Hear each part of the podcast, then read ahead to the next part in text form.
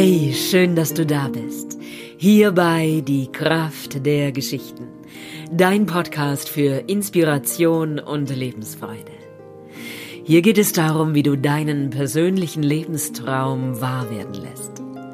Wie du endlich das tust, was du wirklich von ganzem Herzen liebst und was du schon immer tun wolltest. Ich bin Annika Hofmann, ich bin Atem- und Stimmexpertin, Autorin und Professional Storyteller. Und in der heutigen Folge lese ich für dich aus meinem neuen Buch Die Kraft der Geschichten. Und bevor es losgeht, mag ich heute einmal von ganzem Herzen Danke sagen. Danke an alle, die die Podcast-Folgen auf Facebook geteilt haben. Danke, danke, danke für all die wundervollen und lieben Kommentare auf Instagram und die mich per E-Mail erreicht haben. Das bedeutet mir alles. Das bedeutet mir wirklich so viel und ermutigt mich weiterzumachen. Ich wünsche dir ganz viel Freude mit der heutigen Folge.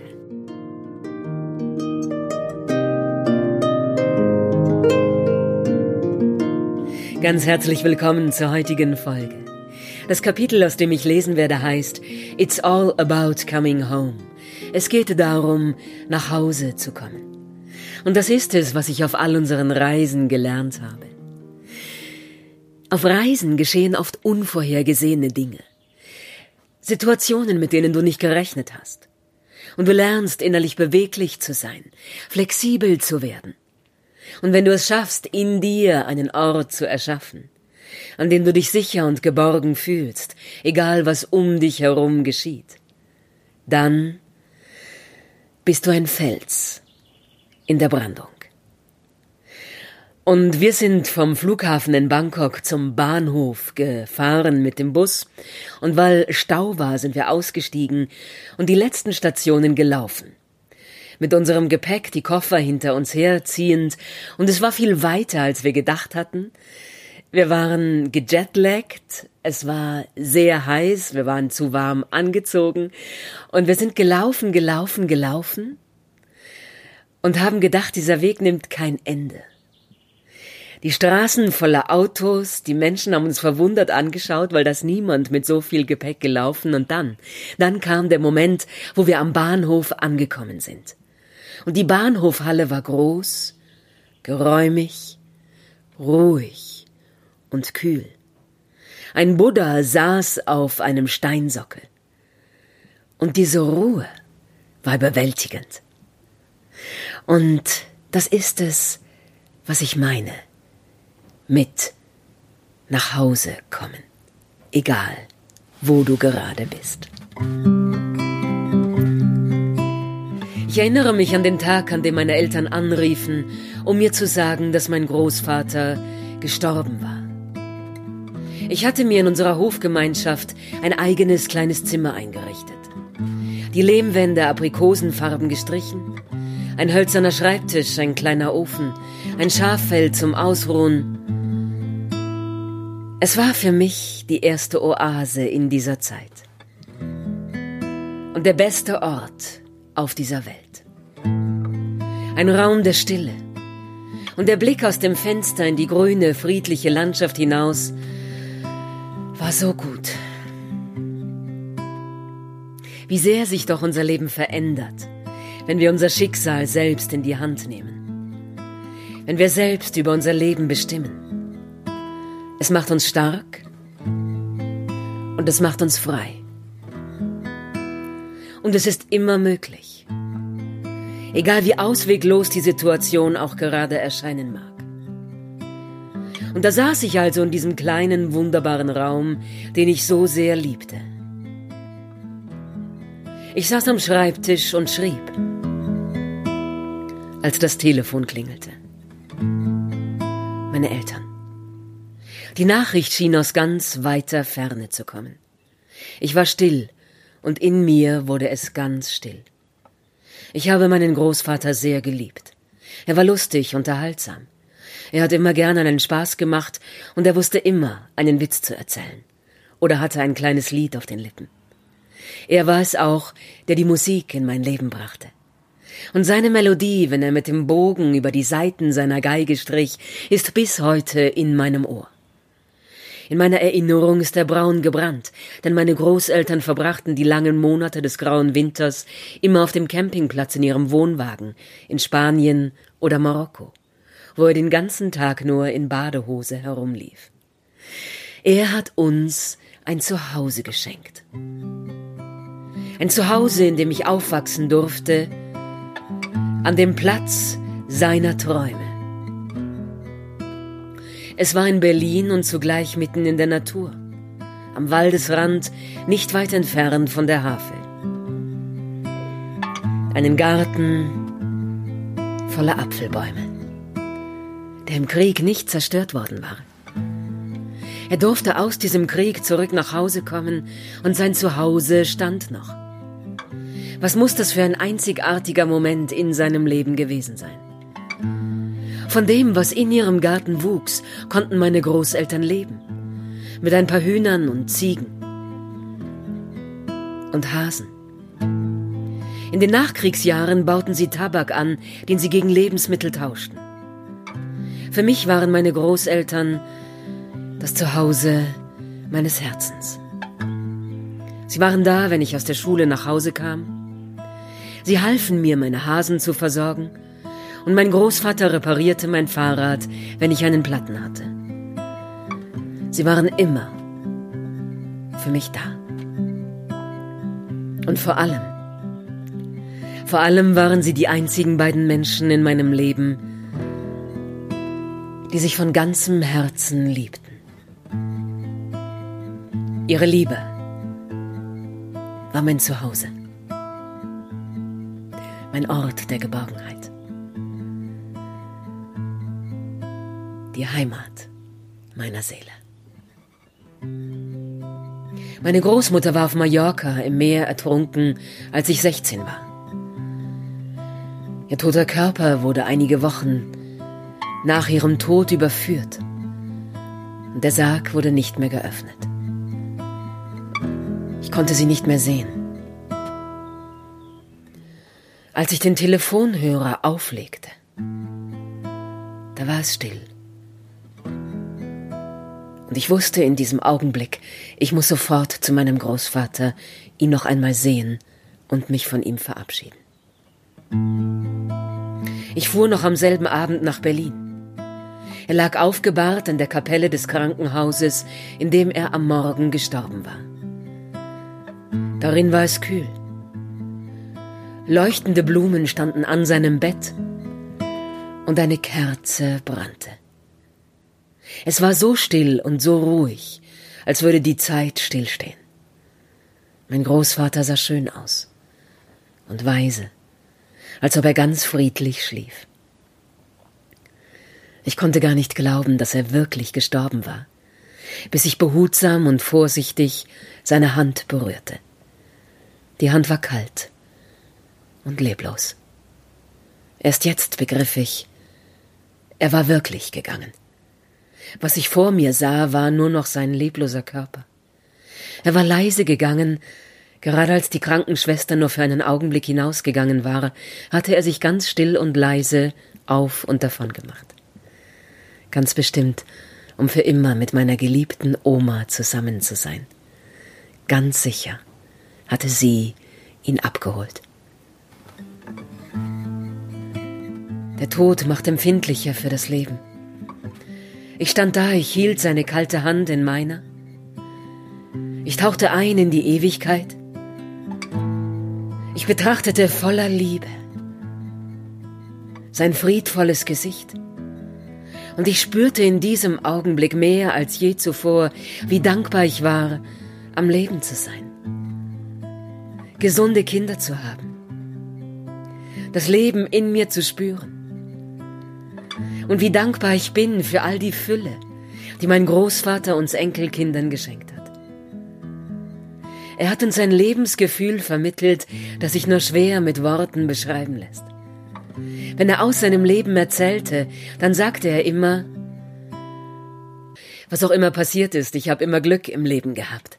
Als ich meine Arbeit verlor, wurde ich Bademeister, denn ich hatte den Rettungsschwimmer. Als ich zum Krieg eingezogen wurde und nach Russland musste, bekam ich dort ein Haus, in dem ich wohnen konnte. Denn ich war Elektriker. Und sie brauchten mich. Um Berechnungen zu machen, die Schienen mussten verbreitert werden, um das Material aus Deutschland liefern zu können. Und als ich aus Russland zurückkam, da stand unser Haus noch. Wenn er davon erzählte, dann schien es tatsächlich, als wären das alles glückliche Zufälle gewesen. Aber ich wusste, so war es nicht. Er hatte das Glück angezogen wie ein Magnet. Mit seiner Art und Weise zu leben. Er war nie verzweifelt. Er hatte immer die Möglichkeiten gesehen, die eine Situation in sich birgt. Und niemals aufgehört, an das Gute zu glauben. Meine Großeltern schenkten mir und meinen Bruder einen Ort der Geborgenheit, an dem wir aufwachsen durften, einen Garten voller Apfelbäume das Paradies meiner Kindheit. Und als ich da stand und seine kalte Hand in meiner hielt, da hatte ich schon zwei Kinder zur Welt gebracht. Ich hatte so vieles schon erlebt. Und doch kam es mir in diesem Augenblick so vor,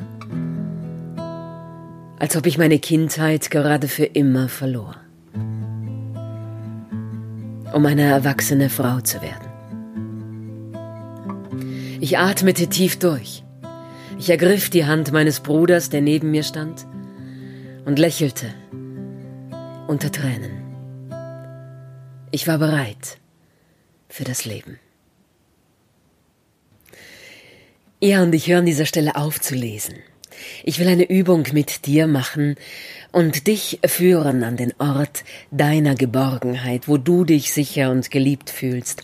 Und ich will dir die Inspiration schenken, die ich bei dieser Übung hatte. Dann schließ deine Augen, natürlich nur, wenn du gerade nicht Auto fährst. Nimm einen tiefen Atemzug. Zieh deine Schultern noch einmal nach oben und lass sie fallen.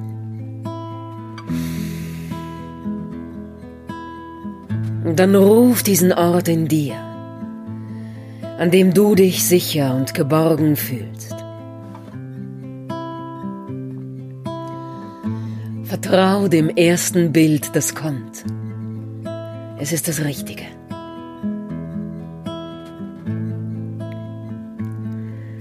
Und dann sieh dich an diesem Ort um. Nimm alles ganz genau wahr. Die Farben, die dich umgeben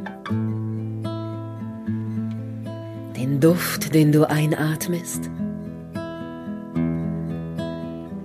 die Geräusche, die du hörst. Das ist dein Ort. Du bist hier zu Hause. Er gehört dir, du kannst immer hierher kommen. Kraft tanken und bei dir selbst zu Hause sein. Atme diesen Ort ganz tief in dich hinein.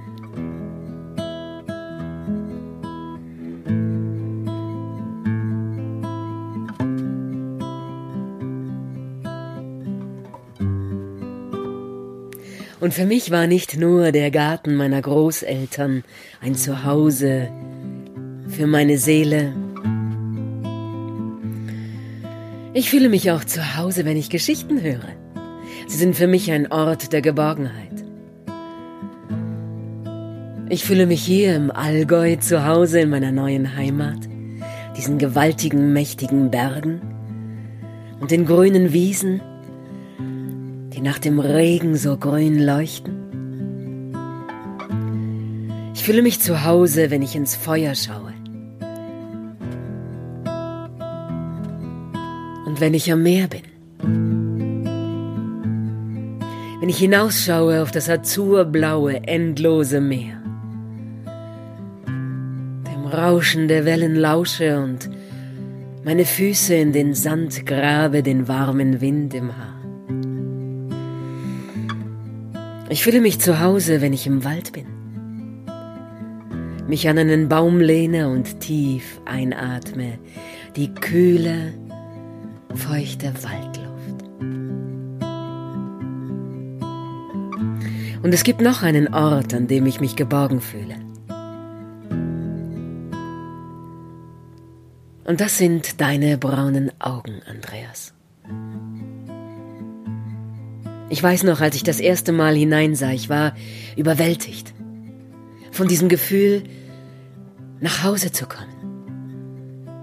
Dass es so etwas gibt, dass man einem Menschen zum ersten Mal begegnet, ihm in die Augen schaut und nach Hause kommt ans Herdfeuer der Seele, an mein Herdfeuer der Seele und dein Herdfeuer Dass zwei Menschen einander begegnen und füreinander bestimmt sind, aufeinander gewartet haben, ohne dass sie es wussten.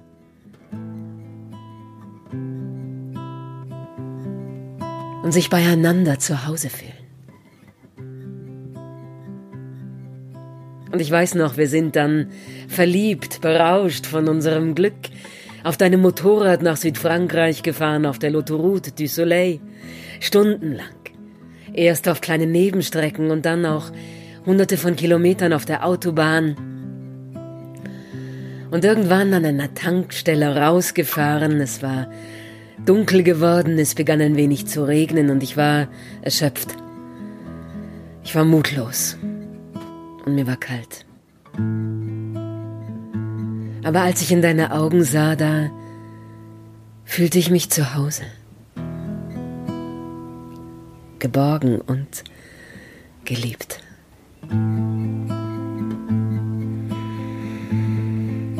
Und das ist immer noch so.